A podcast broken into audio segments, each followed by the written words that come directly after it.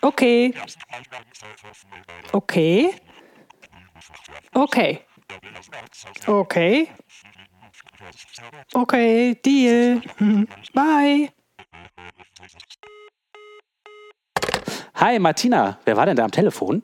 Hallo Till, das war Sean Spicer. Sean Spicer, der Sprecher von Präsident Trump, der ruft hier an. Was hat er denn gesagt? Er hat sich verwählt. Er wollte sich eigentlich beim Secret Service beschweren. Ach so? Warum denn? Er sagt, dass immer wieder Leute über den Zaun am Weißen Haus klettern. Das sei schlecht für die nationale Sicherheit. Oh, oh, stimmt, das geht wohl nicht. Warum machen die Leute das denn? Aus Protest? Ah, Protest, Verzweiflung, wer weiß das schon. Und was machen diese verzweifelten Leute dann? Wollen die zu Trump? Haben die Transparente dabei oder so? Transparente? Nee, das wohl nicht. Die rennen einfach los. Die rennen los? Hat er gesagt. Zur U-Bahn oder zum nächsten Taxistand. Hauptsache weg. Oh.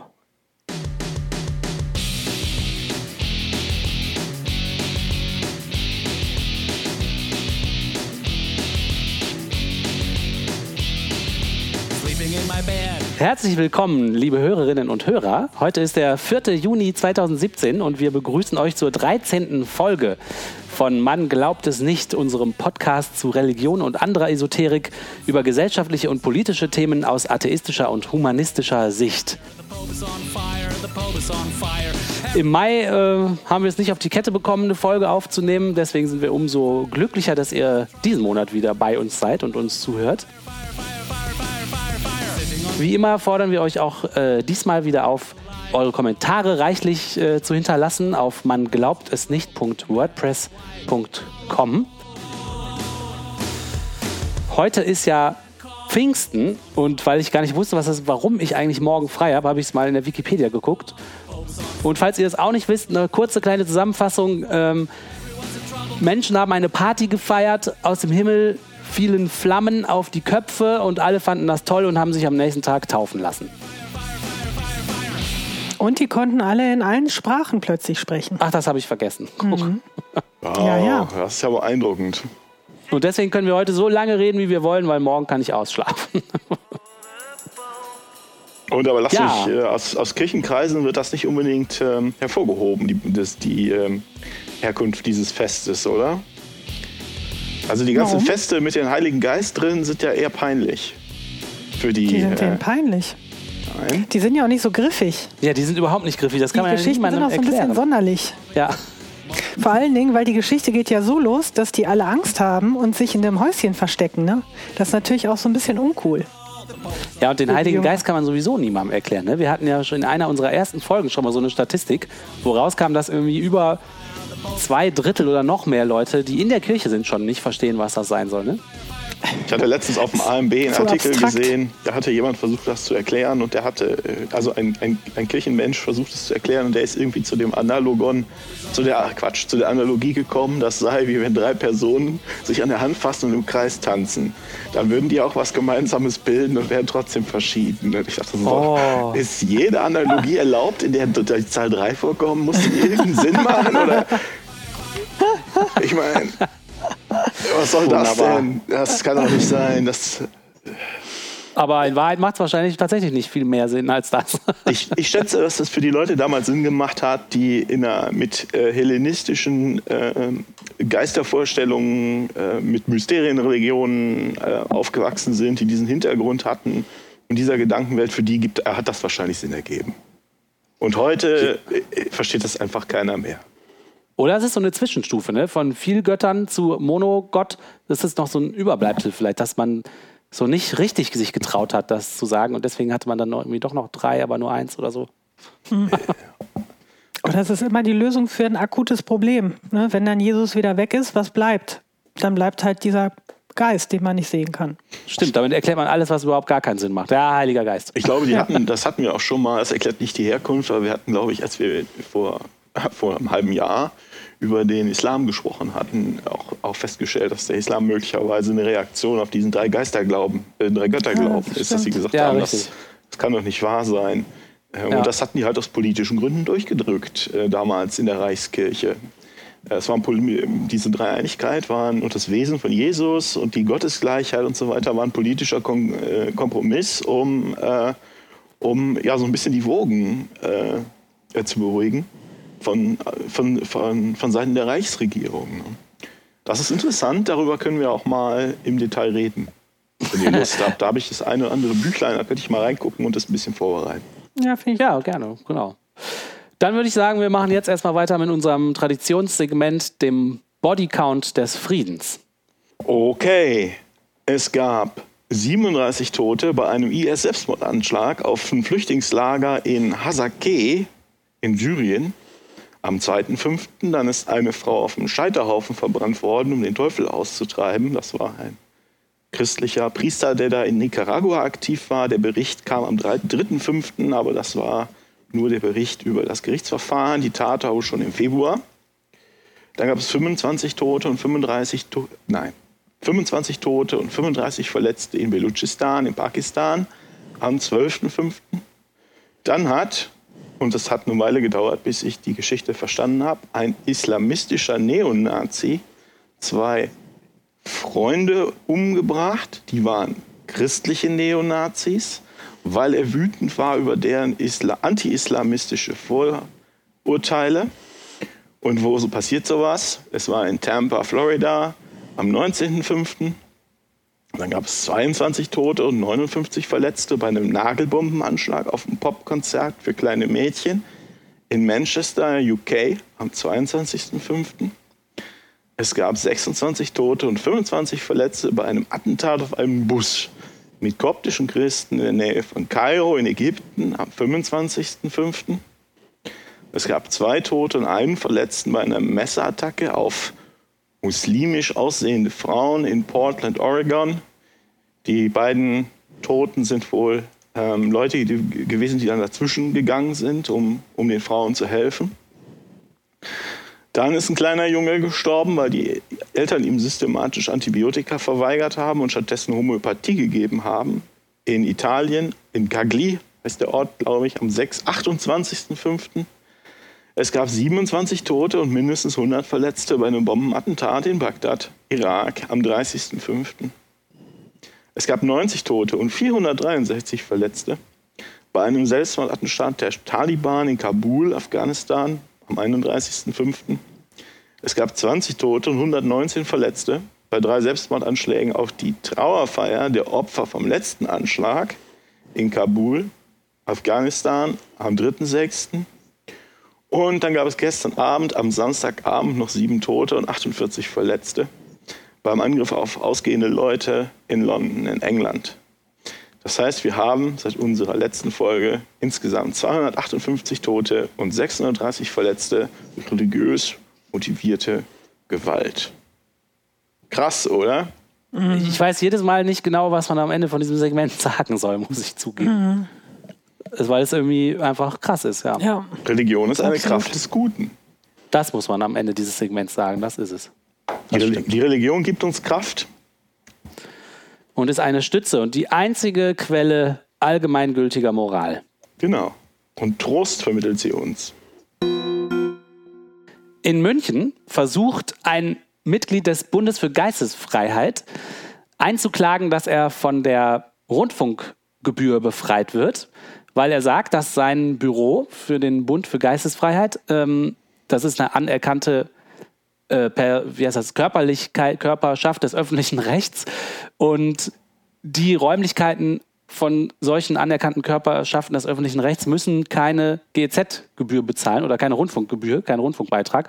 Und der versucht jetzt vor Gericht, das für sich auch in Anspruch zu nehmen. Warum ist denn das eine Frage? Wenn das so festgelegt ist? Müssen denn die Kirchen bezahlen? Die Kirchen müssen für ihre, für die Räume, die hauptsächlich dafür da sind, Gottesdienste zu machen, keinen Beitrag bezahlen. Aber zum Beispiel die Büros von den Kirchen und so, die müssen das auch. Nur die Räume, die halt hauptsächlich für Gottesdienste da sind. Und der argumentiert halt jetzt, dass, äh, weil diese Weltanschauungsgemeinschaft des Bundes für Geistesfreiheit halt ohne Gottesdienst funktioniert, hat er ja gar keine Chance. Und deswegen klagt er jetzt immer weiter. Ja, viel Glück. Um zu zeigen, dass das halt ungerecht konstruiert ist. Mhm. Ah, das ist der Zweck. Okay, viel Glück. Ja, finde ich auch. Viel Glück. der führt dann ab und zu immer dieses Spaghetti-Monster ins Feld, aber das kommt vor Gericht nicht so gut an. Deswegen hat er bei dem aktuell laufenden äh, Verfahren das äh, Spaghetti-Monster nur einmal in der in der Schrift irgendwie erwähnt. Aha, und sonst aber gerne auch öfter. Ja, vorher öfter, aber es hat ja nie dann funktioniert vor Gericht. Deswegen hat er sich jetzt entschieden, mehr auf diese Details einzugehen und das Spaghetti-Monster namentlich nicht mehr so oft zu erwähnen. Ja, das Monster wird ihm schon verzeihen. Ja, das Monster wird ihm verzeihen, nur die Richter lachen ihn immer aus dann. äh, nicht ganz zu Unrecht. Oliver hatte was gefunden, was ein bisschen damit äh, an anbändelt äh, an unsere letzte Folge. Wir hatten ja über Sterbehilfe gesprochen. Ähm, erzähl mal. Ja, das äh, Bundesverwaltungsgericht hatte ja im März entschieden, dass eine Behörde dazu verpflichtet sein kann, in Anführungsstrichen in extremen Notfällen Sterbewilligen den Erwerb todbringender Mittel zu erlauben. Äh, was vorher nicht erlaubt war und das Verwaltungsgericht sagt, dazu muss ein unerträglicher Leidensdruck ähm, Voraussetzung sein, damit man also so eine Sterbepille ähm, bekommen kann oder kaufen darf. Und seitdem gibt es ähm, 26 Anträge von Sterbewilligen. Das ist ein sehr merkwürdiges Wort, aber das ist offenbar hier angemessen. Ähm, die sind beim Bonner Institut für Arzneimittel und Medizinprodukte ähm, eingegangen. Äh, seit März halt. Und die Behörde hat noch keine Entscheidung darüber getroffen, ob sie den Anträgen zustimmen wird. Äh, was in meinen Augen ähm, eine klare Verzögerungstaktik ist, denn die Leute, die sterbewillig sind, werden ja nicht äh, unbedingt noch ein unglaublich langes Leben vor sich haben. Äh, ich, ich, gehe deshalb davon aus, dass sie versuchen, das Problem auszusitzen. Was echt gemein ist, weil dadurch, das dass ist jetzt, Das ist meine zynische das steht da nicht, das ist meine zynische Interpretation. Vielleicht haben die gerade noch ein langes Leben vor sich, ne? aber jeder Möglich? Tag ist natürlich ja. eine große, große Qual. Ne? Also das muss man dann schon beachten, wenn die sich da so Zeit lassen. Genau, wenn das Gesetz selber von unerträglichem Leidensdruck spricht, ist es eigentlich haben die den auch. unverantwortlich, ja. äh, die so lange warten zu lassen. Der Behördensprecher sagt, wir sind noch dabei, das Urteil des Bundesverwaltungsgerichts auszuwerten. Das muss in aller Sorgfalt äh, geschehen. Erst danach werden wir auf jeden einzelnen der bisher 26 Antragsteller zugehen. Das ist echt unglaublich. Das ist zynisch. Das ist zynisch. Kirchen, Patientenschutzverbände und der Deutsche Ethikrat hatten das Urteil heftig kritisiert. So sieht der Ethikrat die Bemühungen des Gesetzgebers zur Eindämmung organisierter Sterbehilfe als konterkariert. Anderen Organisationen ist das Urteil zu unkonkret, schreibt die Tagesschau. Ja, dass die das nicht gut finden. Aber ich finde das gut, dass das äh, Gericht sich dagegen, also oder da eine andere Meinung vertritt, unabhängig von dem, was als Gesetz da schon erlassen wurde. Ich habe übrigens äh, nach unserer letzten Sendung über den Bereich Sterbehilfe nochmal nachgedacht und bin jetzt auch Martinas Meinung. Es sollte einen Anspruch auf medizinische oder psychologische Beratung geben und danach müssen Sterbemittel oder Sterbehilfemittel zur Verfügung stehen. Also man sollte, die, man sollte die nicht im, äh, in, der, in der Drogerie kaufen oder was, aber das war ja auch nie unsere Idee. Aber nach, mhm. wenn, man, wenn man möchte und man kann auch glaubhaft machen, dass man das wirklich möchte, sollte, das, äh, sollte einem das nicht verwehrt werden. Aber das muss vor allem irgendwie kürzer das war, gehen. Das war doch deine Meinung, Martina, oder? Wenn ich das, das ist jetzt meine so, Meinung. Ja, das ja, hat, ist richtig. Ich äh, war beim letzten Mal, ähm, ähm, hatte ich im Sinne in, über Sterbehilfe nur am für schwerkranke Leute nachgedacht im Vorhinein am Lebensende und hatte nicht darüber nachgedacht, dass das äh, natürlich auch weitergehen kann. Also für Leute in anderen Situationen. Das wichtige Detail für mich, damit das funktioniert, wäre dann, dass halt äh, diese Beratung oder dieses Verfahren, bis eine Entscheidung äh, kommt, nicht so ist, wie es jetzt hier gerade in der Tagesschau dargestellt wird, dass das dann irgendwie so lange rausgezögert wird, sondern es muss irgendwie unbürokratisch und schnell funktionieren. Das dann. ist klar. Ja. Also wenn du eine verpflichtende Beratung irgendwie einführst, dann muss das aber dann nach der Beratung ganz, ganz schnell gehen. Also ich, ich kenne mich da jetzt nicht so mit aus, also aus persönlicher Erfahrung nicht, aber mein Eindruck ist, dass diese Beratung zum Beispiel bei, einer, bei einem Schwangerschaftsabbruch, dass die so ähnlich funktioniert. Da gibt es halt unterschiedliche Anbieter, die, also christliche und nicht christliche, äh, die man dann aufsuchen kann und äh, da gibt es dann auch so ein paar Regularien, aber das geht alles dann recht schnell. Und da werden einem dann keine weiteren Steine in den Weg gelegt, außer es gibt jetzt eben solche Auswüchse, die hatten wir ja auch schon hier, dass Krankenhäuser sich dann weigern. Aber im Grunde gibt es da eine schnelle, unbürokratische äh, ja. Beratung und dann auch einen Vollzug des Abbruchs. Ne? Ja. ja, so muss das dann auch sein. als nächstes hat uns ein Hörer geschrieben, und zwar Marc. Ja, Hörer Mark hat uns geschrieben und äh, möchte auf seine Webseiten hinweisen, die er als sein, ein, seine Beiträge zur Aufklärung sieht. Er hat also drei äh, atheistisch, äh, Webseiten gebastelt. Das ist awq.de, Answers Without Questions, das hat Blog-Charakter. Dann gibt es kwq.de, Kids with Questions. Das sind, das finde ich ganz cool gemacht. Das sind Antworten, das hat er also kindgerecht, Antworten auf äh, Fragen mit Religionsbezug, die Kinder haben könnten. Er sagt, es ist, glaube ich, es sind Antworten auf Fragen von Kindern, die mehr wissen wollen. Und dann gibt es noch www.wenigerglauben.de, äh, mit denen er möchte er unentschiedene Leute, die also auf der, auf der, wie sagt man denn, auf dem Zaun sitzen und nicht so recht wissen, was sie glauben sollen, möchte er die Leute zum Unglauben führen. Das nur als kurze Erwähnung. Drei coole Projekte, die wir hiermit kurz erwähnen. Genau. Der Ex-Verfassungsrichter Udo Di Fabio hat äh, letztens eine bemerkenswerte Äußerung getätigt. Also Udo Di Fabio ist ja dafür bekannt, dass er sich äh, äh, ab und zu mal, was weiß ich, äh, vielleicht bei einem Glas Wein, äh, das ist jetzt wieder eine bösartige Vermutung meinerseits. Udo Di Fabio ist ja dafür bekannt, dass er sich ab und zu ähm, sehr religiös äh, pro-kirchlich äußert. Und ähm, er hat sich jetzt hier beim ökumenischen Jahresempfang der Kirchen in Sachsen-Anhalt, ich wusste nicht, dass es Kirchen in Sachsen-Anhalt geht, aber gut, muss ein sehr kleiner Empfang gewesen sein, hat er sich also gegen die äh, Erwartungen an, an Migranten gewandt, dass sich diese Migranten dem Defizit an Religiosität in westlichen Gesellschaften anpassen. Wir müssen die Menschen so nehmen, wie sie zu uns kommen. Also er sagt, nicht die sind zu religiös, sondern wir sind zu, wir haben ein Defizit in Religiosität. Ne? Mhm. Der Jurist hob die Bedeutung von Glauben für den Erhalt einer freiheitlichen Gesellschaft hervor. So sei der Gottesbezug im Grundgesetz eine Rückversicherung zum Schutz der Menschenrechte. Dabei meine das Grundgesetz auch den Gott der Agnostiker. Ich finde, der erste Satz hört sich ja noch ganz gut an. Ne? Wir müssen die Menschen so nehmen, wie sie zu uns kommen. Das ist irgendwie ganz das ist gut. Wenn man nichts weiter darüber weiß, in welchem Zusammenhang der das äh, gesagt hat, finde ich es eigentlich nett. So, man kann die eh nicht verändern und an denen rumbasteln. Ne? Oder mein, sollte es nicht. Mhm. Man kann halt von denen Forderungen stellen, dass sie sich mhm. an unsere Regeln halten und bla bla bla.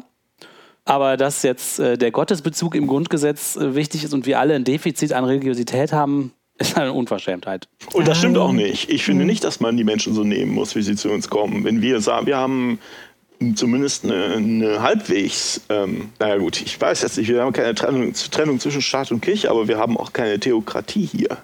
Und wenn die Leute möchten, dass ihre Religion ganz stark in die Regierung äh, eingeht und auf, auf, politische Dinge eingeht, dann möchte ich eigentlich nicht, dass wir die Leute so nehmen, wie sie zu uns kommen. Das ist, äh, äh das geht hier halt nicht. Ähm, das heißt nicht, dass, dass die Leute das wollen, das will ich nicht sagen, ja.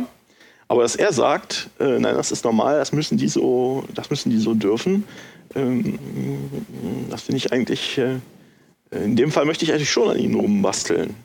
Das gilt auch für jeden, ja. der möchte, dass hier der, der Papst Regierungschef ist äh, oder dass wir erstmal in die Bibel gucken äh, äh, und nicht ins, äh, ins Grundgesetz oder was, dann möchte ich das eigentlich nicht dann möchte ich eigentlich, dass sich Leute, die zu uns kommen und auch Leute, die schon hier sind, dem Defizit an Religiosität in der westlichen Gesellschaft anpassen.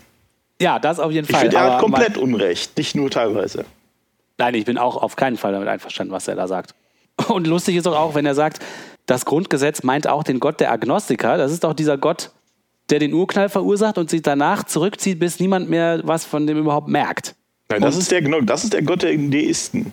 Agnostiker sind, so. Agnostiker gibt es eigentlich in dem Sinne. Du kannst, äh, bist entweder ähm, Agnostiker oder Gnostikertum in dem Zusammenhang bedeutet, ähm, das sind Leute, die glauben zu wissen, ob ein Gott existiert oder glauben nicht zu wissen, dass ein Gott existiert. Die, die, das ist ein bisschen kompliziert. Es gibt also, das ist eine, so eine zweidimensionale Matrix. Die einen sind Theisten und die anderen sind Atheisten.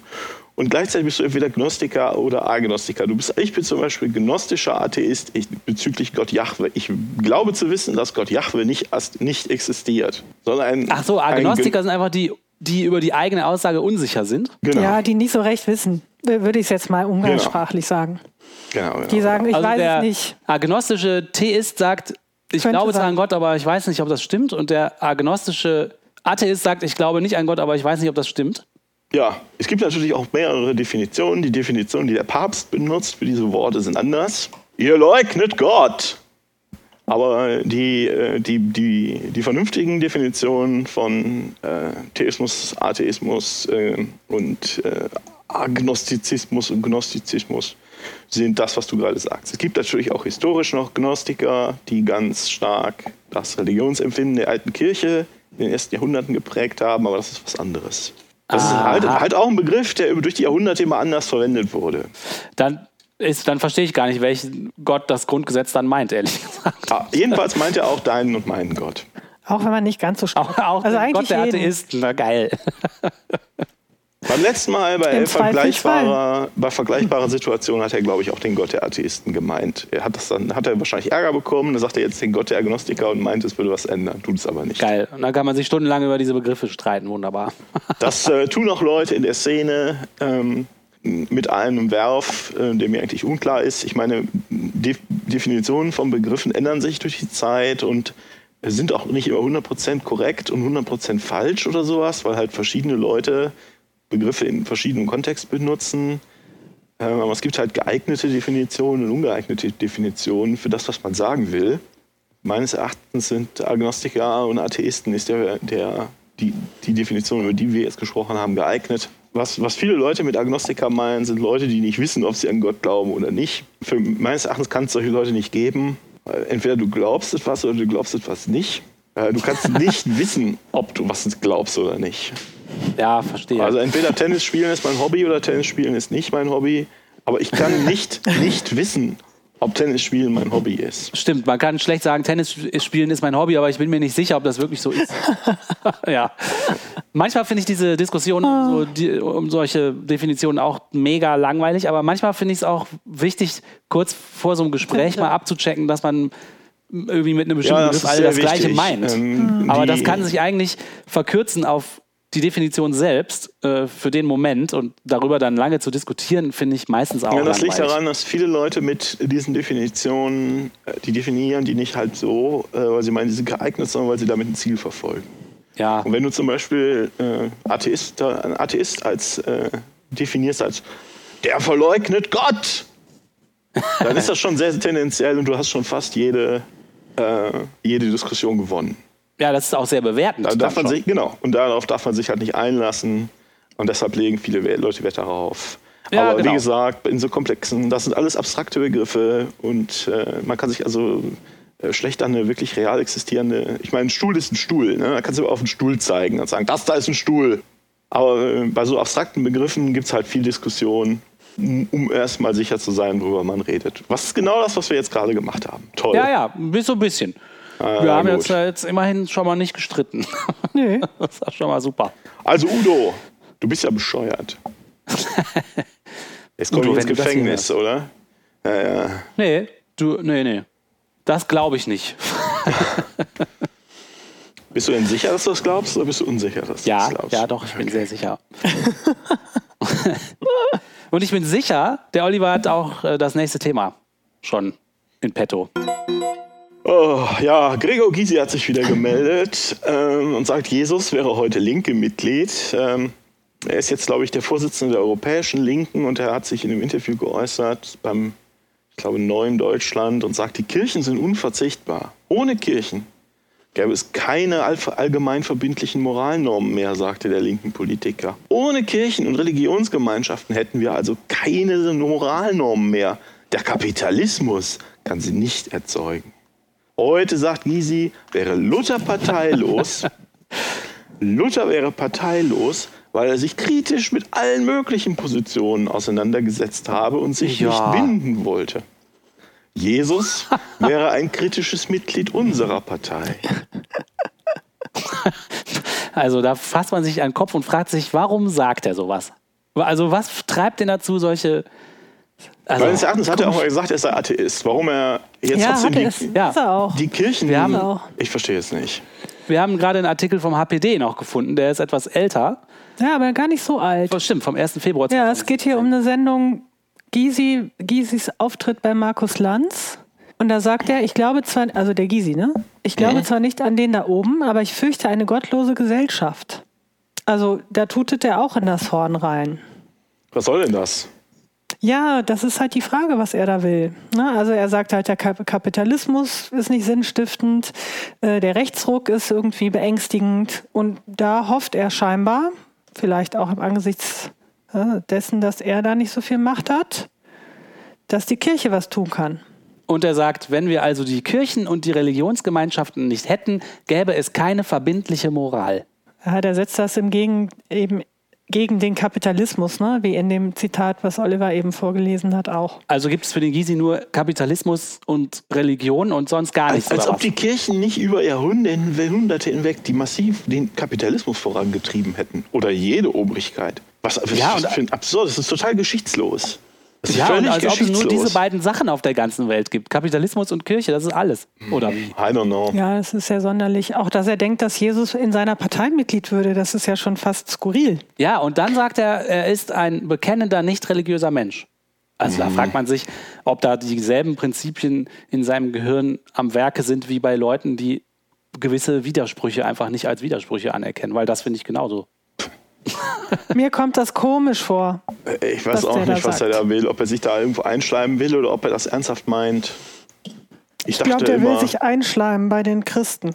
Ah, dann wäre es ja, dann wäre es berechnend. bei, bei mir hat Vielleicht er will er sich damit damit sagen, nee, bei dir, du bist ja auch kein bei Christ. mir hat er sich jetzt ausgeschleimt. Also das ist, äh, wird nichts mehr, Gregor. Ja, vielleicht haben die äh, irgendwie die, die Gemeinschaft der Religiösen als äh, interessante Wählergruppe identifiziert.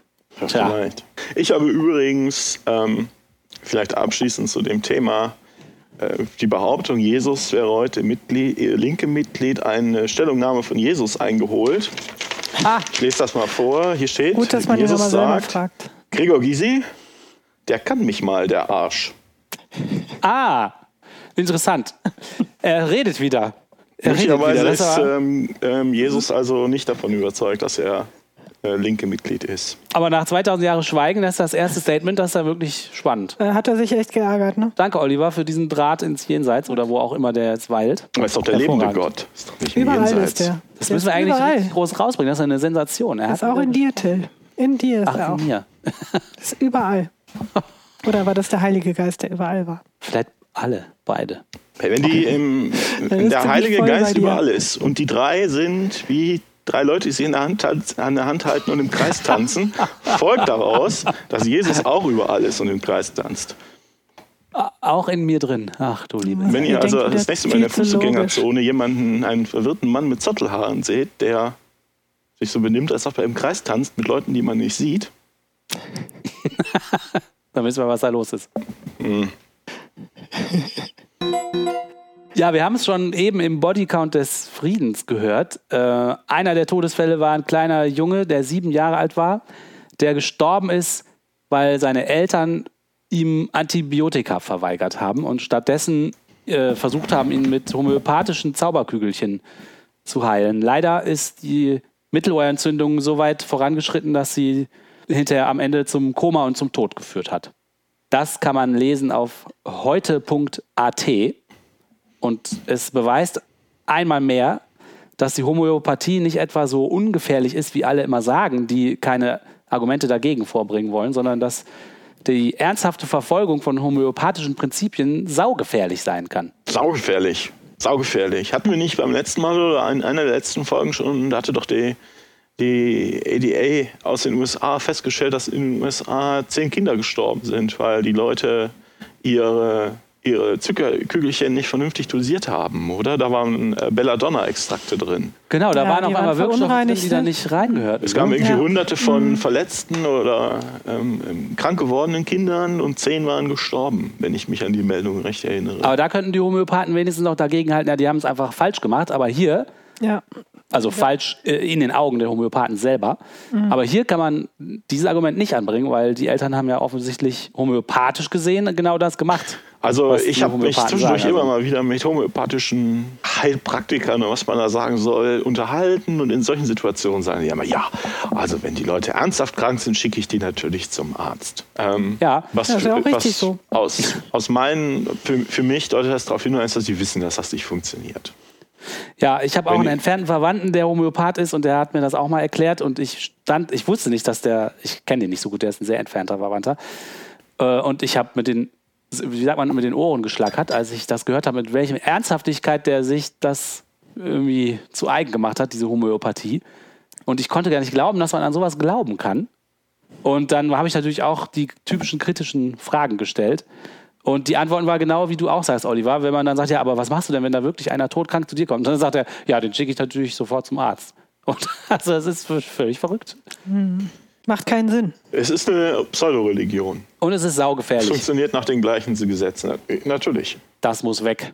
Und das Doofe ist auch, was ich daran noch so gemein finde, ist, ähm, weißt du, wenn ein Erwachsener geht zum Arzt und na, zum Homöopathen, lässt sich da mit Zauberei behandeln und stirbt dann, ist das im Wesentlichen sein Pech. Aber dass die Leute das mit ihren Kindern machen, ist so gemein. Ja, Die Leute machen das, ist, mit ihren Kindern. Ja. Und das ist wirklich gemein. Das ist gemein. das stimmt. Und das ist, äh, ist auch wie bei Religionen. Ich habe auch kein Problem, wenn ein Erwachsener in die Kirche geht oder in die Moschee und schmeißt sich da vor den, kriecht auf dem Boden rum, vor, vor irg- den, irgendwelchen Göttern. Dann könnt ihr, könnt ihr das gerne machen. Aber warum müsst ihr das denn mit euren Kindern machen? Macht das doch nicht mit euren Kindern. Ja, genau wie Beschneidung, ne? Oder irgendwelche anderen körperlichen Verstümmelungen. Wenn man erwachsen ist, ja gut, okay, da ist man für sich selbst verantwortlich. Sollen die Leute machen, was sie wollen, ne? Außer gegenseitig sich umbringen. Ja, Amen. Wir hatten in unserem Podcast jetzt schon mehrere Meldungen über einen gewissen Vitus Huonda, der ein Bischof in Chur in der Schweiz ist. Und der, der hat jetzt seinen Rücktritt eingereicht, aber diesen Rücktritt hat unser Superpapst nicht anerkannt. Und man geht jetzt davon aus, dass er bis mindestens 2019 Bischof bleibt. Ähm, und ich habe mir das dann so ein bisschen angeguckt. Das Lustige dabei ist, dass diese Bischöfe, die, also man denkt, aha, der hat seinen Rücktritt eingereicht. Ähm, aber in Wahrheit ist das wohl so, dass ab einem bestimmten Alter müssen die das. Das ist so eine Formalie. Die, die müssen dann ihren Rücktritt einreichen und der Papst sagt dann entweder ja oder nein. In dem Fall hat der Papst nein gesagt. Und das Lieblingsthema von dem Huonda ist ja die, die üble, üble Gender-Theorie und wie Oh. schlimm das alles ist. Und äh, der Papst ist da ja derselben Meinung, wie wir auch schon in mehreren Folgen unseres Podcasts besprochen haben. Und ich schätze mal, dass das damit zusammenhängt, dass die beiden da ein gemeinsames Thema gefunden haben und im Kampf äh, gegen dieses Gender-Wahn, wie sie das ja auch nennen, da irgendwie Hand in Hand gehen werden. Der Papst bezeichnet die Gender-Theorien ja als großen Feind der Ehe und sagt, es gibt heute einen weltweiten Krieg, um die Ehe zu zerstören. Heute gibt es ideologische Kolonialismen, die zerstörerisch sind. Man zerstört nicht mit Waffen, sondern mit Ideen. Darum muss man sich gegen die ideologischen Kolon- Kolonialismen verteidigen. Und der Wanda sagt, Gender leugnet den Unterschied und die natürliche Aufeinanderverwiesenheit von Mann und Frau. Also, die beiden scheinen sich gefunden zu haben und der wunderbare Bischof Wanda bleibt uns noch mindestens bis 2019 mit seinem Gender-Hass erhalten. Sehr schön. Ja, das ist Frauenhass, ne? Das ist, Ja. äh, was sie, das ist Frauenhass. Das nennen die ein bisschen anders, aber was sich dahinter versteckt, ist Frauenhass. Und Schwulenhass und Lesbenhass und Bisexuellenhass und Transgenderhass. Ja, gut, ein, einverstanden. Und klar, Ja, Frauenhass. einverstanden. Ja, als der große Modernisierer zeigt sich der Papst hier jedenfalls nicht, ne, in dem Fall.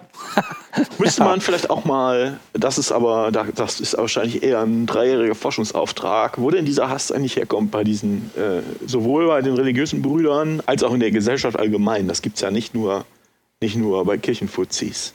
Das müsste man vielleicht mal, mal ganz in Ruhe angucken, aber das können wir, glaube ich, wirklich nicht leisten.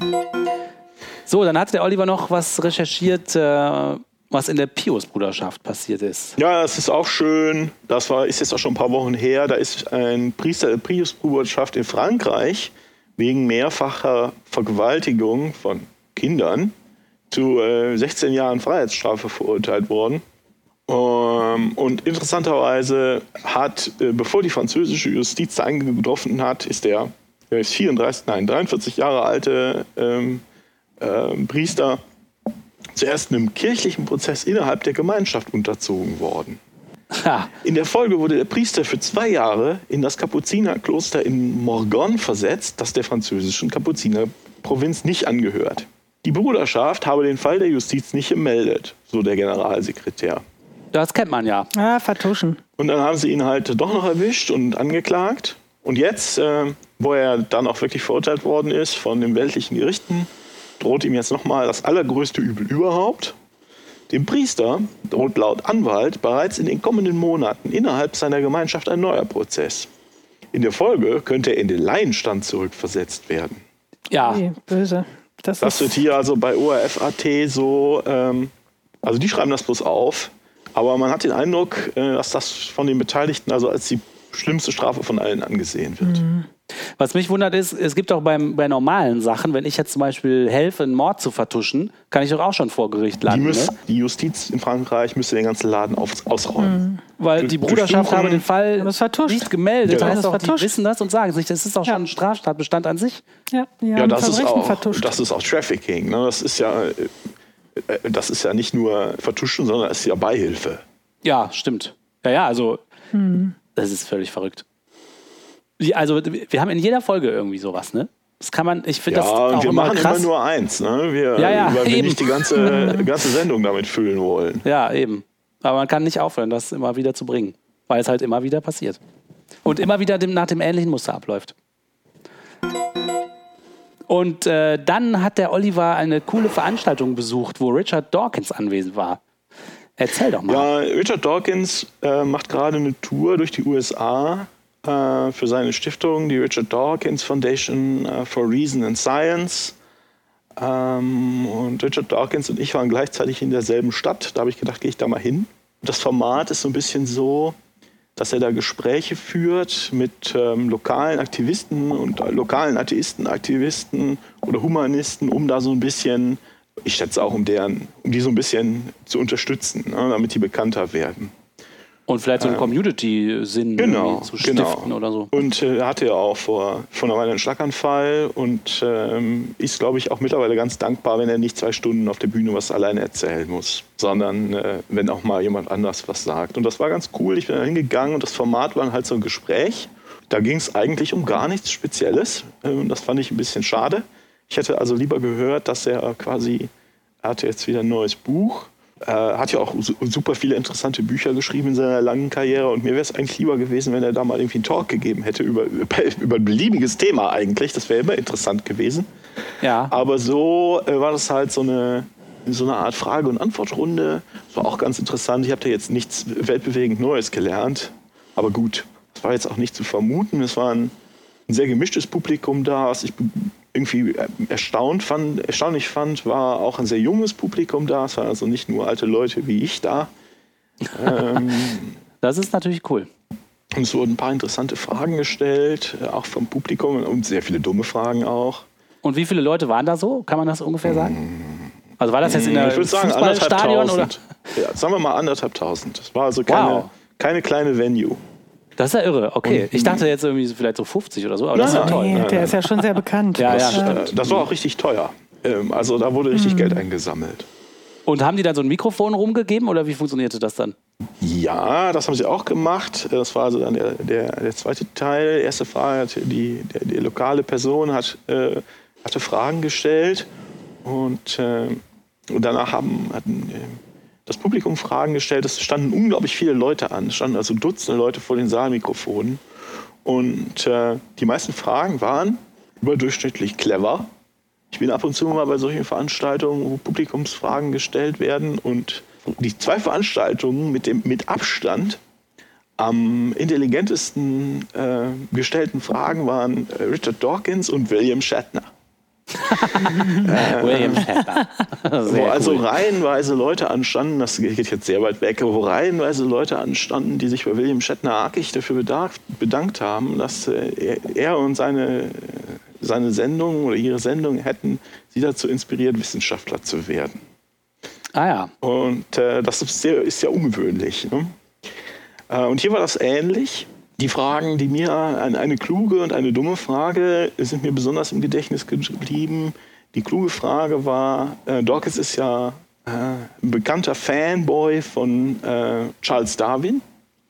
Und die kluge Frage war also, worüber würde denn wohl Charles Darwin, wenn er in die heutige Welt käme, am meisten staunen? Und äh, hat, äh, hat Dawkins sich gefreut, weil die Frage hat er offensichtlich doch nicht hundertmal gehört in diversen Variationen und hat dann gesagt, ja, also wenn er erstmal über, über die iPhones und sowas hinweggekommen wäre, würde er sich wahrscheinlich am meisten wundern über die Genetik, dass es halt, ähm, dass also die, die, die, die Einheiten, wie sagt man denn, ähm, des, äh, des Vererbens, also wie das genau funktioniert, dass, dass sich Eigenschaften erwerben über die einzelnen Gene und so weiter und die Doppelhelix.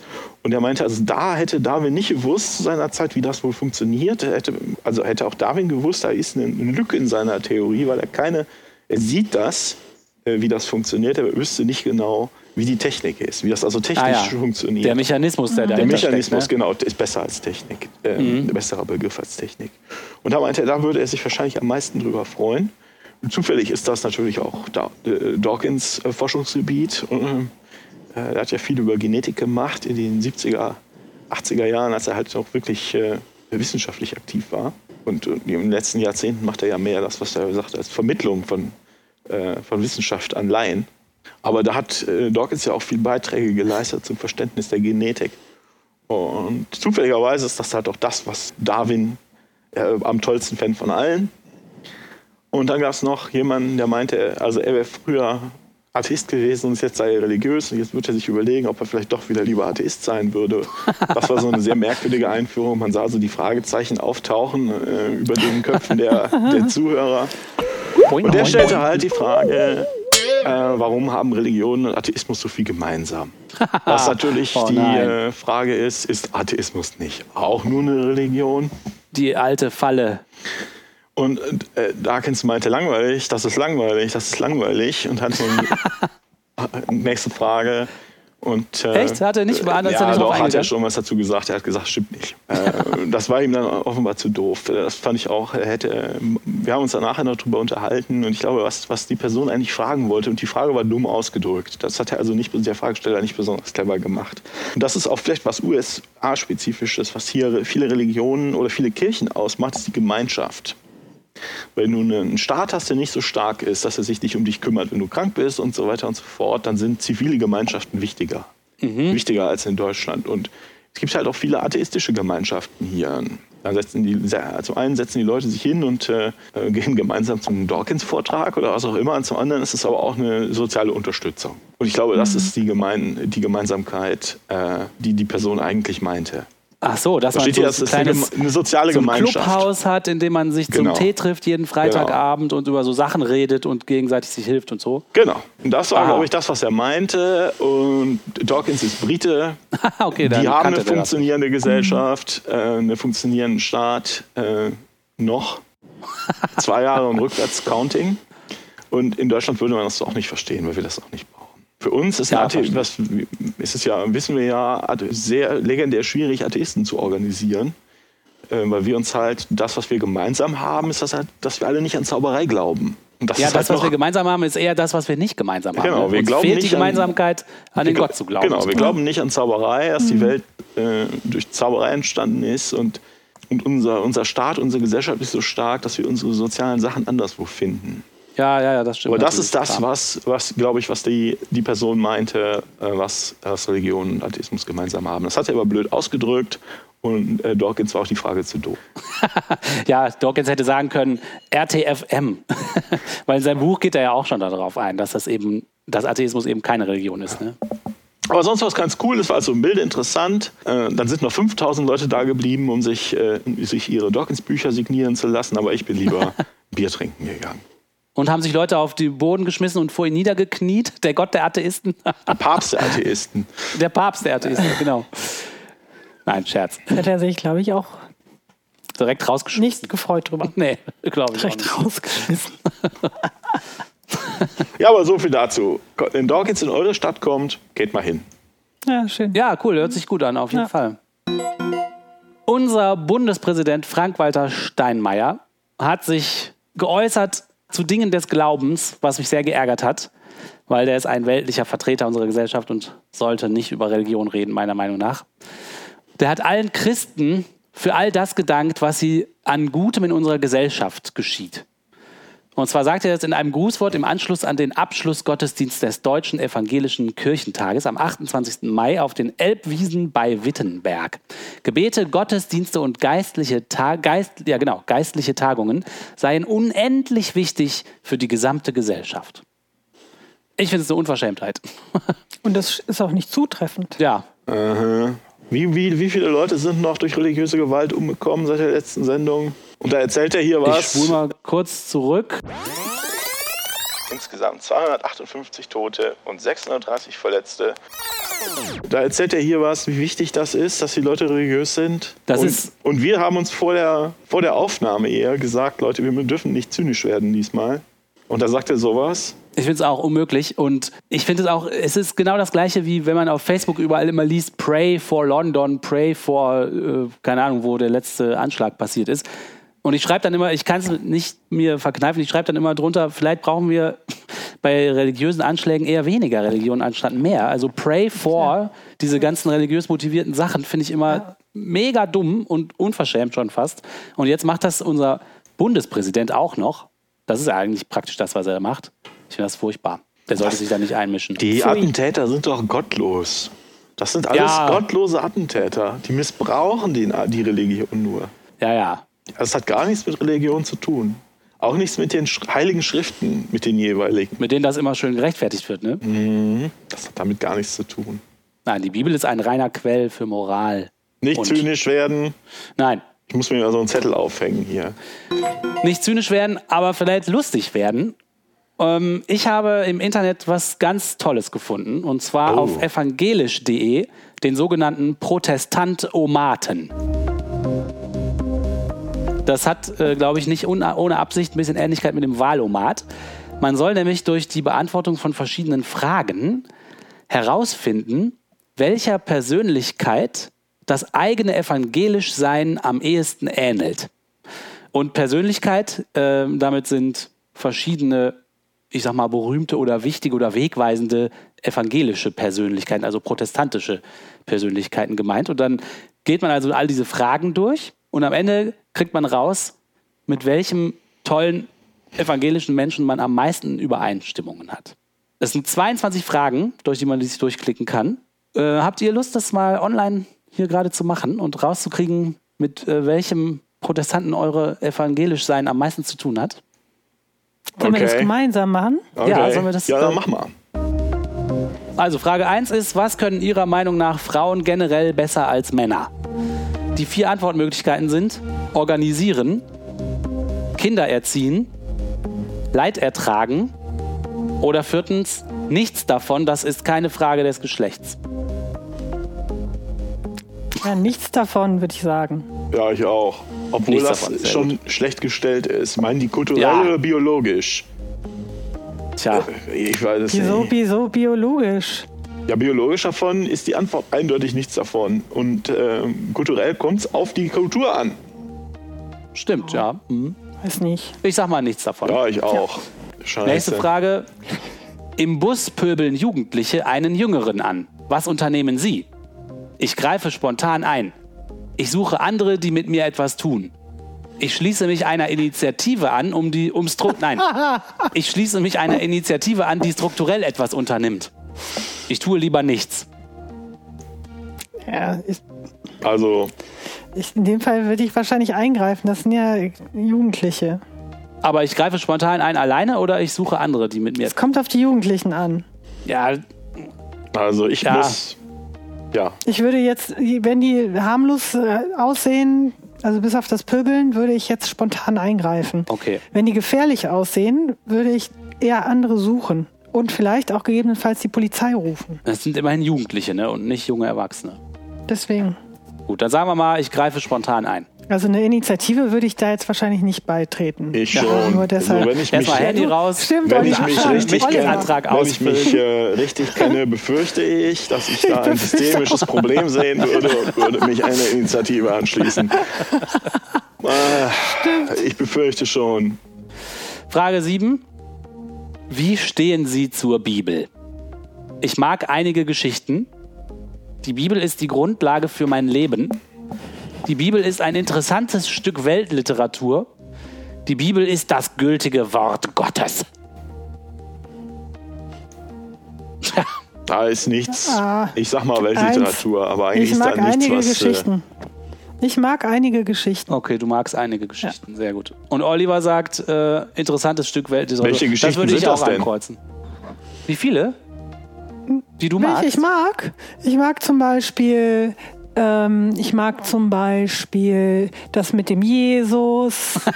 Das wie mit der dem als Jesus, ah, okay. Baby. Das mit dem Jesus. Ja, wie der als Baby, wie der als Baby auf der Flucht ist. Weihnachten. Und dann, Ach so. ja. Auf der und Flucht zum vor der Beispiel, und ich mag auch gerne, wie Moses aus Ägypten auszieht, oder wo zieht er da aus? Ne? Und das Meer teilt, das sind auch schöne Geschichten. Das gefällt mir ganz gut. Ich mag, wo der sagt, liebe deinen Nächsten. Das war es wahrscheinlich schon fast. Frage Ja, aber hier acht. steht ja, das sind ja schöne Geschichten. Als Geschichte ist das doch Stimmt. ganz schön. Ja. Oder mit dem Josef, mit dem Jungen, mit dem Mit dem jüngsten Walfisch Bruder, ist ne? auch super, ne? Mit den sieben Jahren Dürre und sieben Jahre andere Katastrophe. Ja, und ich finde den Walfisch ganz gut. Mit dem Walfisch, siehst du, das sind ganz So viele Moby tolle Dick. Geschichten, ja. Ja, es gibt eine ähm, relativ große, das fand ich äh, ganz interessant, das habe ich vor ein paar Monaten mal gelernt. Es gibt eine relativ große jüdische Gemeinde auf Kuba. Ich habe keine Ahnung, wie die da hingekommen sind. Ähm, die nennen sich die Jubens. Jubens? Und, ähm, viele von denen sind dann irgendwann in die USA geflohen, aber anstatt mit dem Floß über die Karibik zu fahren, haben die einfach die Karibik geteilt. Ah, Ah, geil. ja, die haben sich das aus der Bibel abgeguckt. Ja. Ja, das müssten viel mehr Leute nachmachen. Vervollständigen, bitte, äh, vervollständigen Sie bitte diesen Satz. Musik soll Gott loben, dient der Entspannung, macht das Leben schön, mache ich am liebsten selbst, verändert das Leben. Macht Also. das Leben schön. A long time ago in a galaxy far, far away hatte ich mal eine Sekretärin, die fing immer, wenn sie schlechter Laune war oder im Stress, und das war oft, an zu singen, danke für meine Arbeitsstelle. Laut. Und Wow. Sehr laut und nicht schön. Wenn das die War das Musik... dann aber Ironie? Nein, ich glaube nicht. A long time Musik. ago in a galaxy far, far away habe ich mal selber Musik gemacht. Ja, Das das, war schön. Ich, ich erinnere mich. Ähm, ich würde sagen, wenn das die Musik ist, die Gott loben soll, dann möchte der da wahrscheinlich drauf verzichten. Äh, deshalb wähle ich mal Musik dient der Entspannung. Und Macht das? Leben schön. Macht das Leben schön? Ja. Sehr gut, das ist sehr unverfänglich auch. Ja. Frage Protestanten 13. halt. Nee, 12. Frage 12.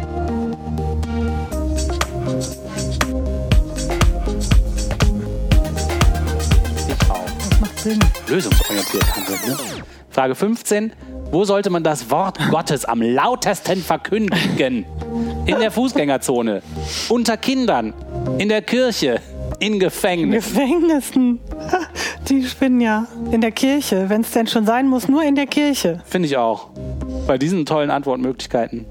Man könnte auch, wenn man über Bande spielt, sagen, die, sollen sie mal in der Fußgängerzone, dann merken alle, wie bescheuert die sind. Das ist eine gute Möglichkeit. Gute. Ah, aber das kann auch schon mal schief gehen, ne? Am lautesten. Ja, ach so, du meinst, dass sie ein Messer nehmen oder auf Leute einstechen. Ja, Ähm, oder dass ja, sie den ja, Koran das verteilen, ne? Und damit irgendwie die falschen Personen anlocken. Das, äh, Hat's das ja kann auch schon gegeben. Das kann natürlich auch sein. Kommt drauf an, was man, wie man als Verkündigen von Wort, wenn die Leute, die gestern in London Leute totgestochen haben, äh, das als Wort Gottes verkünden, definieren, was sie wahrscheinlich tun, dann sollen sie das bitte Stimmt. nicht in der Fußgängerzone machen und auch nicht unter Nee. Kindern. Nein, richtig. Bleibt mit Ja, eurem das- Scheiß das in der. Kirche. Die, Oder in stimmt, diesem Fall die, in der Moschee. Die sollen in der Kirche bleiben. Ja, das ist schlau. Die, die verstehen das wahrscheinlich als Verkündigung des Wort Gottes. Ja. Ja, natürlich. Ja, interessanter Aspekt. Frage 16. Wie sollte man mit anderen Konfessionen umgehen? Sie überzeugen, von ihnen lernen, mit ihnen feiern, sie ignorieren. Das ist jetzt sehr hypothetisch, ne? Guck mal, diese vier Auswahlmöglichkeiten hat man als guter Protestant. Von Mehr ihnen nicht. lernen, immer. Immer von Ja, ihnen lernen. lernen. Immer lernen. Lernen, ne? Je mehr man auch- auch von den sich als lernen. religiöser Mensch mit anderen Religionen beschäftigt, desto weniger religiös ist man. Lernt von ihnen. Ich glaube auch. Weil man merkt, dass all diese Konstrukte beliebig sind und damit erfunden.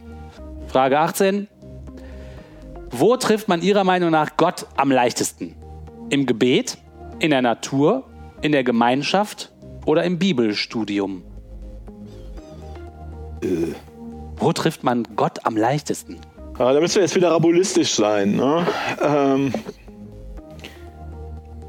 Ich würde ja sagen in der Natur, weil dann ist der Gott wegdefiniert. Wenn man sagt, Natur ist Gott, dann hat man ihn wegdefiniert, dann spielt er keine Rolle mehr.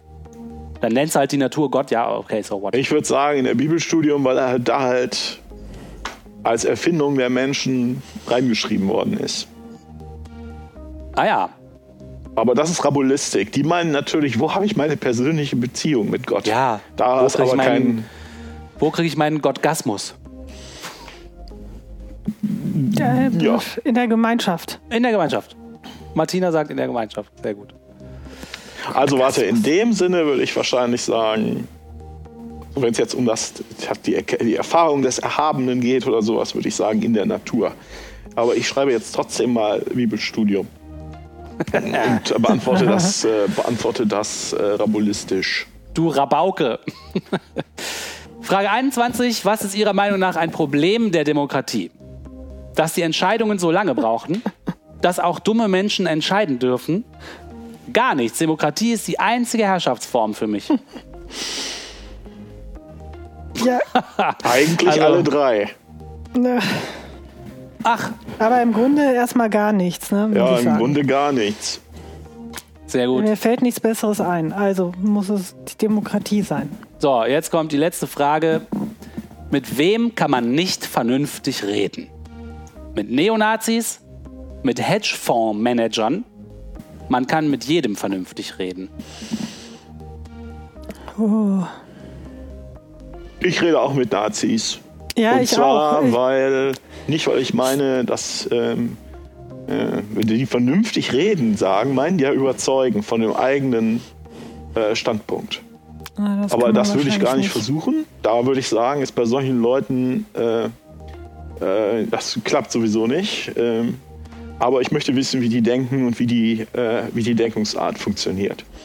Ich Ja. sehe mich also nicht in der Gefahr, dass ich, wenn ich versehentlich äh, mit jemandem rede, der Neonazi ist, dass ich dann versehentlich von dem angesteckt werde mit irgendwelchen Ideen. Das wird nicht Nee. passieren.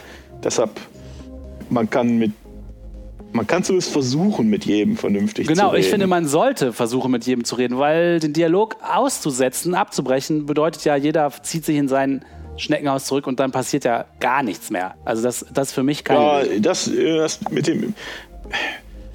Ja, das wiederum würde ich nicht unterschreiben. Aber wie gesagt, ich würde da wissenschaftlich rangehen und äh, ich würde wissen wollen, wie die Leute denken. Und wie die Leute auf so einen Quatsch kommen. So, also ich finde, Dialog ist ja, hat ja auch was damit zu tun. Ich möchte dich von meinem Kram überzeugen, das würde ich gar nicht versuchen. Bei nee, jemandem, nee, der hochgradig irrational ist, ob Nicht der jetzt ein- Neonazi Dialog heißt ja- ist oder. Dialog heißt ja nicht nur, ich will dich von meinem Kram überzeugen, Dialog kann ja auch heißen, ich will verstehen, warum du das so meinst. Also es gibt ja auch Dialoge, nachdem man seine eigene Meinung ändert.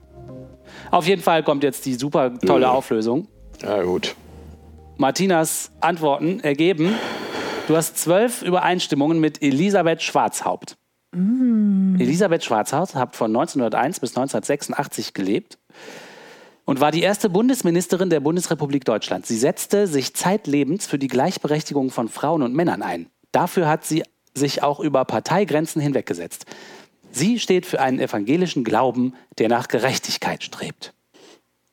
Ja, äh, okay. Äh, elf Übereinstimmungen gab es mit Dietrich Bonhoeffer. 1906 bis 1945 steht für geradlinige Protestanten, die es wagen, ihren Glauben mutig zu bekennen, auch gegen die Mächtigen ihrer Zeit. Der Theologe und Pfarrer gehörte der bekennenden Kirche an, beteiligte sich an Umsturzplänen gegen Hitler und wurde dafür von den Nazis erhängt. Bin ich auch. Ich habe auch die meisten Übereinstimmungen mit Bonhoeffer. Aber es ist auch keine schlechte Gesellschaft. Das war ja einer der wenigen äh, Protestanten, die sich damals gewehrt haben. Ne? Das, Das ist stimmt. jetzt einer von deren Vorzeigeprotestanten, Vorzeigeprotestanten, ja. das richtig. weil sie, äh, naja, vielleicht ein andermal im Detail dazu. Und zehn Übereinstimmungen hat die Martina mit Albert Schweitzer, 1875 bis 1965. Ich bin Leben, das Leben will, inmitten von Leben, das Leben will, hat er anscheinend gesagt. Der Theologe, Ethiker und Mediziner Albert Schweitzer macht ernst mit seiner Vorstellung von einer Kirche, die sich den gesellschaftlichen Herausforderungen ihrer Zeit stellt. Also diese drei sind die Protestanten, die deinem protestantisch sein am nächsten kommen, Martina. Ja, sehr gut. Da gibt es äh, wahrscheinlich Schlimmere. Ja, das stimmt. Ich habe auch Bonhoeffer, Schwarzhaupt und Immanuel Kant. Kant! Ja, Wunderbar. Aber elf. Übereinstimmungen und zehn Übereinstimmungen und sowas. Also von den 21 Fragen, oder wie viele waren es? 22 Fragen sind das nicht mal. Das ist gerade knapp die Hälfte. Ja, verrückt, ne? Was- Kant steht für die gefunden? Überwindung der reinen Vernunft. Sein Denken gilt als Äh. Höhepunkt der neuzeitlichen Aufklärung. Das habe ich so aber nicht verstanden. Da steht da, steht aber da. Auf, da Aber muss was es weiß doch, ich. Ja, muss- da muss das ja, da muss es ja stimmen. Was ich auch interessant fand, war, dass ja offensichtlich ist dieser Test ja so gestrickt, dass immer diese Antwortmöglichkeiten einem dieser Personen zugeordnet sind. Das heißt, alle die Antworten, die man da anklicken kann, hat anscheinend so jemand vertreten. Und deswegen, das fand ich interessant bei der Frage zum Beispiel, was ist das Schlimme an der Demokratie? Und die Antwort, die man geben hätte können, war, auch die Dummen dürfen wählen. Das heißt, es muss irgendeinen total tollen Protestanten gegeben haben, der gesagt hat, das Problem an der Demokratie ist, dass auch Dumme wählen dürfen. Das finde ich schon ganz schön arrogant. Ja, aber es ist eine weit verbreitete Meinung. Ja, Auch in diesem Dreiergespann hier, will ich meinen. Ja, das verstehe. ist ja auch, äh, also ich meine, ist ja auch ein Problem der Demokratie. Es ist ein Problem. Ja, es heißt nur nicht, dass wir deshalb was anderes machen müssen. Ich wüsste nämlich nichts Besseres. Ja, das ist- Problem ist, dass alle mitsprechen dürfen. Mhm. Auch die Dummen und auch die Rechten. Ja. ja, Auch die ganz Linken. Also die Antidemokraten sind halt auch Teil einer Demokratie. Richtig. Und das ist schon ein bisschen blöd. Das kann zu Problemen führen. Ja, aber man könnte es ja auch so sehen, dass es dazu führt, dass sich Diskussionen entfalten, in denen Leute ihre Meinungen neu bilden und so in einer gesunden, funktionierenden Demokratie wäre es vielleicht sogar sozusagen eine Chance oder eine Herausforderung, dass man auch Meinungen toleriert, die demokratiefeindlich sind und dadurch alle weiterkommen am Ende. Vielleicht auch Wunschdenken. Ja, na, die, das ist äh, nicht undenkbar. Ich glaube, das größte Problem in der Demokratie ist, auch wenn wir jetzt sehr weit vom, weg, vom Thema wegkommen, in, in modernen Demokratien, die wir so kennen, ist das größte Problem der Demokratie, wenn sich keiner mehr dafür interessiert und keiner mehr mitmacht. Ja, das sehe ich auch. ähm, hast du, äh, es entwickelt sich da eine Art Bürokratie raus, weil es einfach keinen mehr interessiert. Und du hast eine Republik ohne Republikaner oder eine Demokratie ohne Volk, das das mitmacht. Und dann merken Leute, die sich das leisten können, andere Leute dafür anzustellen, dass, hey, da ist ja ein Machtvakuum, das ist ja nur noch eine Bürokratie. Und dann übernehmen sie den Laden. Das sind Leute, die genug Geld haben, um ihre Meinungen durchzusetzen und um sich Funktionäre zu kaufen. Das ist meines Erachtens das aktuelle Problem, was Demokratien haben, westliche Demokratien haben. Sie werden zuerst zu einer Bürokratie und dann zu einer Lobbykratur. Und die viele Leute flüchten sich in so kleine Mini-Kosmosse. Ko Genau, Biedermeiertum. Kosmis. Aber auch in Yes. so Mini- Mini-Kosmis aus Meinungen, die nicht stimmen und aus falschen Fakten und so weiter. Ne? Weil die sich nicht mehr für die echte große Demokratie interessieren, sondern sich ihr eigenes kleines Süppchen stricken, äh, kochen und dann irgendwie solchen esoterischen Sachen anheimfallen und so weiter. Das ist auch eine Gefahr, finde ich. Sie sich ja gegenseitig erzählen, ja, Chemtrails, Chemtrails. Und dann treffen sich davon 10.000 in der Facebook-Gruppe und dann sagen, ja, wenn so viele da sind, dann glauben die das immer mehr. Ja, Naja. das, das halte ich auch für gefährlich. Äh, können wir auch gerne mal ein, ein Segment für vorbereiten. Ähm, ja, wir haben auch wie immer eine Statistik, äh, in dem Fall des Doppelmonats für euch. Und zwar in dem Fall eine Statistik über ähm, ja, Islam, islamistische Attentäter äh, oder Attentäter islamistischer Mordanschläge. Das Ganze kommt aus dem Spiegel äh, von Sascha Lobo, der da ja äh, eine Kolumne hat. Und der hat mal geschaut, wie viel von den Personen, die ja, identifiziert werden konnten als Attentäter im, äh, im Rahmen von 13 islamistischen Mordanschlägen in der EU. Äh, ja, was man über die so sagen kann. Und zwar waren alle von den Behörden bekannt. Also hier muss man doch ein gewisses Versagen dann der Behörden irgendwie attestieren. Äh, Es waren alle bekannt als gewaltaffin. Nicht alle hatten äh, nachgewiesenerweise Islamistenkontakte. Warnungen und auf Warnlisten vorhanden waren, man gerade gucken, von 24, 21.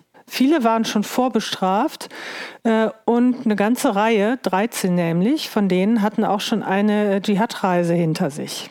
Also, Was bekannt war, das sind alles Sachen, die bekannt den Behörden war, ja. bekannt waren, oder? Genau.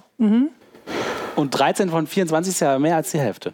Äh, ja. ja, und wo man auch hier ne, mit den Islamistenkontakten, das ist jetzt auch nicht so, wahrscheinlich nicht so äh, sehr überraschend. Auf der anderen Seite kann man hier halt schon sehen, dass die ganz eindeutig dann auch irgendwie unterstützt und beeinflusst werden, ne? durch die Kreise, die natürlich schon religionsnah sind, nach meinem Verständnis zumindest. Aber das Absurde dabei ist doch, dass sie, ähm, also ich hatte das auch schon bemerkt, dass im Nachhinein immer feststellt, dass die Geheimdienste die alle immer schon kannten vorher. Ähm, und das ist natürlich, hat das nichts mit Verschwörungen zu tun, dass sie das irgendwie die machen lassen oder was auch immer, sondern dass sie einfach totales Versagen. Die haben all die Informationen und machen halt nichts. Und trotzdem, nach jedem einzelnen Anschlag ist, der, ist die, äh, der Reflex zu sagen, ja, wir müssen jetzt mehr Überwachung machen, wir brauchen mehr Überwachungskompetenzen, wir müssen die Leute stärker abhören, wir müssen die Bürger stärker abhören dürfen. Und dann stellt sich raus, die Informationen sind alle schon da. Es handelt einfach nur niemand. Ja, völlig verrückt. Da fragt man sich, sind da zu wenige Leute angestellt oder haben, äh, sind die faul oder also haben die zu wenige Kapazitäten? jetzt schon, um die Daten auszuwerten, die sie jetzt schon haben? Oder was ist da los? Als sie in England zum Beispiel ähm, diese Welle hatten, wo ganz viele Überwachungskameras an öffentlichen Plätzen installiert worden sind, da waren ja teilweise auch private Firmen damit beauftragt, diese Bilder auszuwerten. Und es hat sich herausgestellt, dass das halt so viele Daten sind, dass die Firmen dazu gegriffen haben, diese Videostreams, man konnte sich bei den Firmen als Hausfrau zum Beispiel anmelden und dann haben die einem irgendwie vier Stunden Videomaterial auf dem Computer gestreamt und dann musste man davor sitzen und vier Stunden Video gucken und dann anklicken, wenn einem was Verdächtiges aufgefallen ist. Das heißt also, dass selbst diese Firmen, die damit beauftragt worden sind, die Videobilder auszuwerten, nicht genug Manpower hatten, um tatsächlich diese ganzen Bilder durchzugucken. Und die haben dann also Hausfrauen rekrutiert. Und da gab es äh, einen riesen Aufschrei und das war auch in der Presse, weil und Hausmänner. Und Hausmänner. Und das hat natürlich einen Aufschrei gegeben, weil der Datenschutz natürlich auch kompromittiert ist. Ne? Wenn irgendwelche Leute zu Hause, die Bock dazu haben, sich so ja. zu streamen und du kriegst dann so ein bisschen Taschengeld dafür und kannst dann irgendwie gucken, also es wurde wohl per Zufall ausgewählt, welche Kameras sie kriegen. Also man konnte dann nicht sagen, ja, ich will jetzt die Kamera an meiner eigenen Straßenecke irgendwie immer auswerten. Aber trotzdem, ne, also das zeigt ja, dass diese Datensammelwut offensichtlich so viele Daten erzeugt, dass es überhaupt niemand bewältigen kann, oder? Oliver, wie siehst du das als Computerspezialist? Nenne ich dich jetzt einfach mal. Ja, das sind wir ja beide. Ähm, ja, also alle. Aber ja. Ähm, ja, wenn man Daten anhäuft, Daten sind halt keine Informationen. Ne?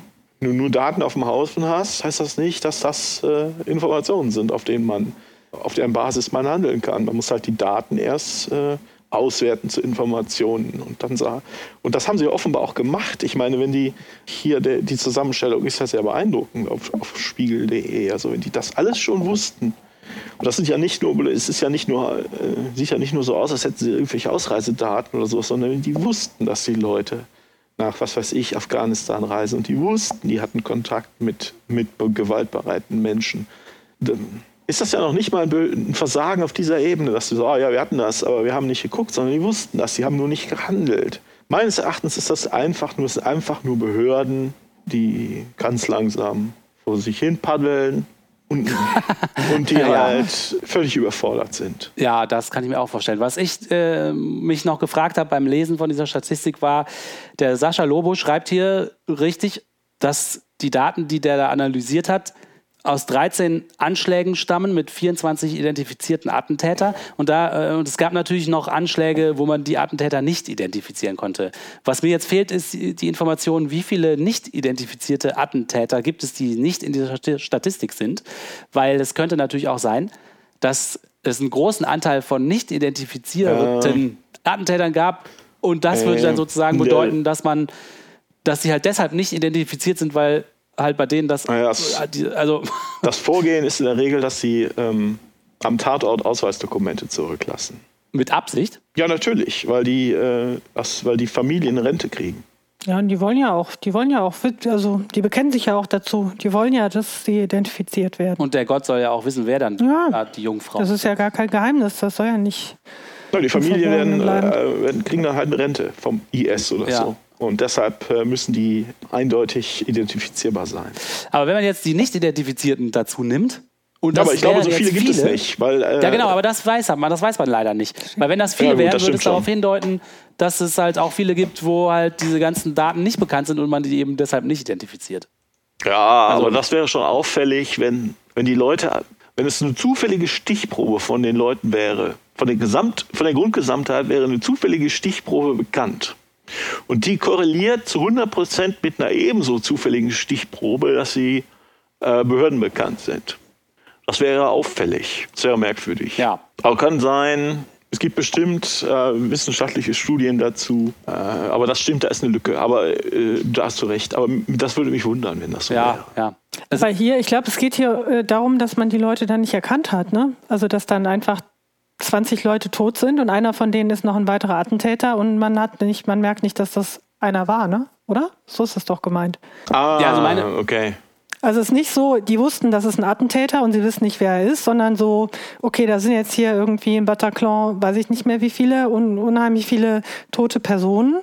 Drei sind identifizierte Attentäter, aber können noch drei andere sein, die man jetzt nicht als, die man vielleicht als Opfer gezählt hat. Ne? Ja, guter Also so Punkt. würde ja. ich das verstehen. Darüber habe ich nicht, das, das hatte ich nicht bedacht. Guter Punkt. Also wie immer mit Statistiken ist es schwierig, damit umzugehen, finde ich. Und voreilige Schlüsse ziehen sich schnell.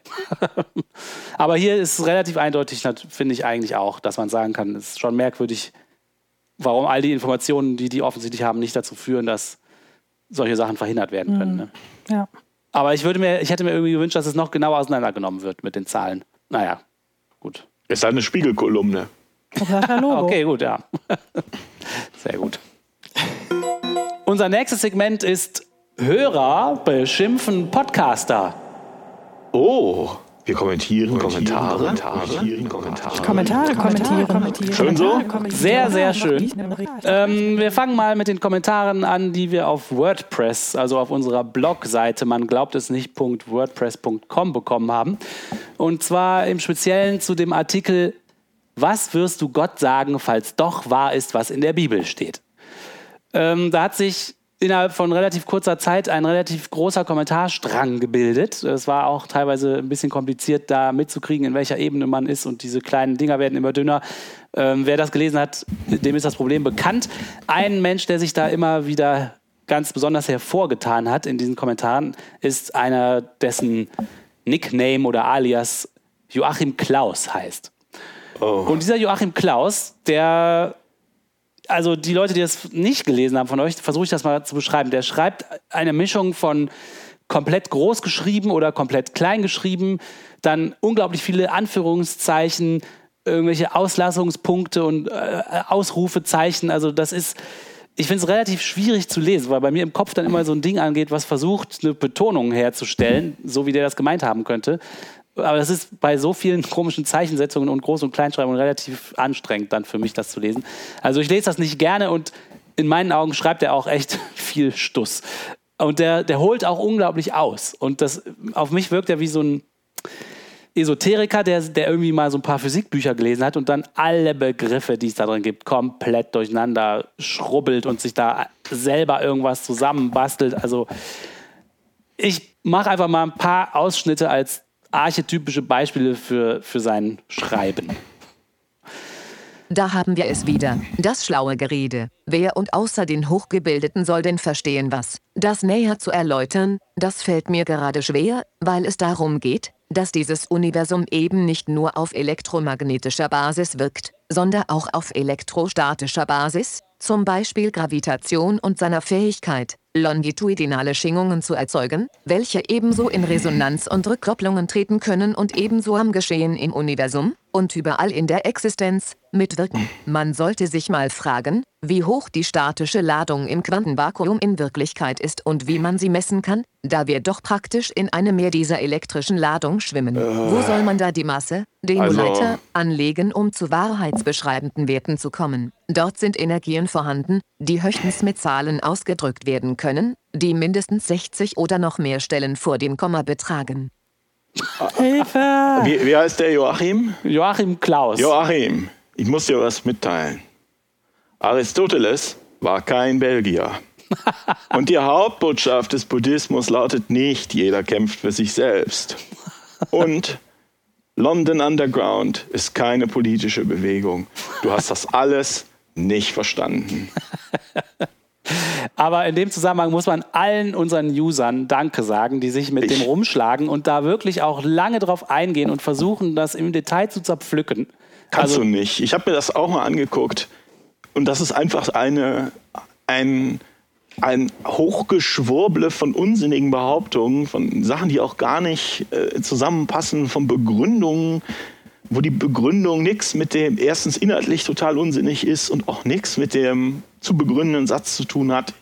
Ich habe da auch die Leute bewundert, die sich damit auseinandergesetzt haben, aber mir ist das, ich, ich wüsste überhaupt nicht, wo ich da ansetzen kann. Ich auch nicht. Ich, also es ist unfassbar durcheinander und, und Ich dachte auch erst, das ist vielleicht ein e- elaborierter Hoax. Aber wer gibt sich denn, dass, es, dass hier jemand sich über solche Leute lustig macht und deshalb so viel schreibt, aber wer schreibt denn 100 ausführliche Kommentare, um, um sich lustig zu machen? ja, das ist wirklich viel. Also der er ist mit. Begeisterung dabei und schreibt einen Unsinn. Äh, Und dann zwischendurch kommen dann so persönliche Geschichten, dass er irgendwie Natürlich. arbeitslos Natürlich. ist und ungebildet und sich alles selber beigebracht hat und deswegen hat er das Gefühl, dass die Wissenschaft versucht, ihn mit seinen Fachausdrücken nur da rauszudrängen, aber selber labert er irgendwelche Pseudo-Fachausdrücke, die niemand verstehen kann. Also das ist Psychologisch Eigentlich- auffällig. ja, eigentlich bemitleidenswert Mhm. schon fast ein bisschen. Deswegen habe ich auch keinen. Eigentlich, mein erster Impuls war, da was Böses drunter zu schreiben. Dann habe ich weitergelesen und kam dann zu dieser mitleiderregenden Stelle und dann dachte ich, oh nee, komm, das ist, das ist womöglich hinterher noch gemein, wenn man gemein zu dem ist. Genau, dann habe ich noch einen kleinen Nachtrag zu dem Kommentar, den ich, ich glaube, in der letzten oder vorletzten Folge vorgelesen habe. Da hat jemand uns geschrieben, äh, wir wären die, Spätrö die, die spätrömische Dekadenz der Jugend und wir hatten uns da gefreut, so betitelt zu werden. Und dann habe ich äh, mit irgendjemandem darüber geredet und der hat das Zitat erkannt. Und zwar hat das der Außenminister Westerwelle mal gesagt über die Leute, die in Deutschland Hartz IV empfangen. Und der hat gesagt, wenn diese Hartz IV-Mentalität sich weiter so verbreitet, dann leben wir bald in einer, oder dann, dann ist das eine spätrömische Dekadenz. Also der hat sich da sehr verächtlich über Arbeitslose geäußert. Ach, das hast du jetzt gemerkt? Dann hätte ich mich, glaube ich, nicht so darüber gefreut, so betitelt zu werden. Ich glaube, wir haben uns darüber gefreut. Äh, dass, äh, du hattest da irgendwie die Vorstellung davon, man sah jetzt ähm, römische Jugendliche, die da äh, intellektuelle Späße machen oder Ja. sowas. Ne? Die in der Sonne sitzen auf den römischen Treppenstufen. Ja. Ja. Also es ging eigentlich um Westerwelle so. Schade. Dann ähm, haben wir auf YouTube äh, einen Kommentar gekriegt zu unserem kleinen Videosegment Islamisten verhindern die Ausrottung der Kinderlähmung. Und da hat ein User namens Markus Schmalz-Lockus ungefähr vor einer Woche geschrieben, In vielen westlichen Ländern verhindert das Christentum die Einführung der PED und damit die Überwindung von Erbkrankheiten. Leidvermeidung steht bei den Religionen eben nicht sehr hoch im Kurs. Und da musste ich erstmal nachgucken, was heißt überhaupt PID. Und PID ist die Präimplantationsdiagnostik und künstlich befruchtete Embryonen werden damit auf Erbkrankheiten untersucht, wenn das Risiko einer Behinderung hoch ist. ja. Und da habe ich gedacht, äh, ich weiß gar nicht, ob ich dem zustimme oder nicht. Also klar, die Christen, die verhindern, die verhindern alles Mögliche, was mit Geburt und Tod zu tun hat. Ne? Ja, ich denke auch, das ist äh, eine moralische Frage, die man unabhängig davon betrachten müsste. Ja, und ich glaube auch, dass es Quellen der Moral gibt, die außerhalb der Religion zu suchen sind, mit denen man solche Fragen ganz hervorragend beantworten kann. Ja, es gibt auch keine anderen. Und die heißen nicht Kapitalismus, lieber Herr Gysi. Und als letzten Kommentar habe ich rausgesucht, auch aus YouTube, äh, zu dem Segment Kreationisten in Deutschland. Da hat der User ähm, oder die Userin Mel Melchisedek96 vor ungefähr einem Monat schon, aber immerhin hat, gesch- ich lese es trotzdem vor, geschrieben. Kann man bei euren Diskussionen über Kreationismus mal mitmachen? Und da ist unsere Antwort natürlich ja, auf jeden Fall. Wir freuen uns immer über Kommentare auf unserem Blog. Man glaubt es nicht.wordpress.com und auch natürlich in den YouTube-Kommentaren und auch per E-Mail an mgenblog at Oliver, hilf mir. Ach so, mgenblog at äh, gmx.de. gmx.de. Also kann man sehr gerne mitmachen. Und das ist ja auch das, wofür die Kommentare da sind. Ja, aber hat nicht mitgemacht, oder? Hat danach nur noch geschrieben, Ich bin Kreationist. Ausrufezeichen. Ja. Ja, also wenn Okay. das die Diskussion ist, dann war sie an der Stelle offenbar zu Ende. Und deswegen kommen wir jetzt zum Piepvogel, wo wir jeder uns das Beste raussuchen aus dieser Folge. Ja, Martina, was Ja. war denn dein Piepvogel? Also mein, mein Piepvogel ist auf jeden Fall der Herr Gysi, äh, der ja eigentlich Atheist ist, aber sich in sehr komische Aussagen verstrickt, Ja. äh, was die Wichtigkeit der Religionen in Deutschland angeht. Ah ja, Ja, genau. das äh, ist ja verständlich. Guter Piepvogel. Und Oliver, was ist denn dein Piepvogel von, von diesem Monat oder diesem Doppelmonat? Schwer zu sagen. Wahrscheinlich auch Gregor Gysi. Ohne Kirchen- und Religionsgemeinschaften hätten wir keine Moralnormen. Gregor, was ist los mit dir? Mein Piepvogel des Monats ist äh, der arme Junge, der Siebenjährige, der gestorben ist, weil die Eltern einfach verweigert haben, echte Medikamente und Ärzte hinzuzuziehen. Das finde ich so Ja, ein guter Punkt. outrageous oder wie man das nennen will, dass das. Das muss man einfach den Leuten öfter sagen. Homöopathie ist nicht harmlos. Ausrufezeichen. Gut, gut gesagt. Ja, damit sind wir auch schon wieder am Ende von dieser Folge. Vielen Dank, liebe Hörerinnen und Hörer, dass ihr zugehört habt. Ich sage es nochmal, Kommentare in die unter Bar und auf unserem Blog gerne oder per E-Mail. Wenn ihr Lust habt, könnt ihr unseren Podcast bei iTunes bewerten und auf jeden Fall nächsten Monat wieder einschalten. Ähm, wir sagen Dankeschön und Tschüss. Tschüss. Tschüss.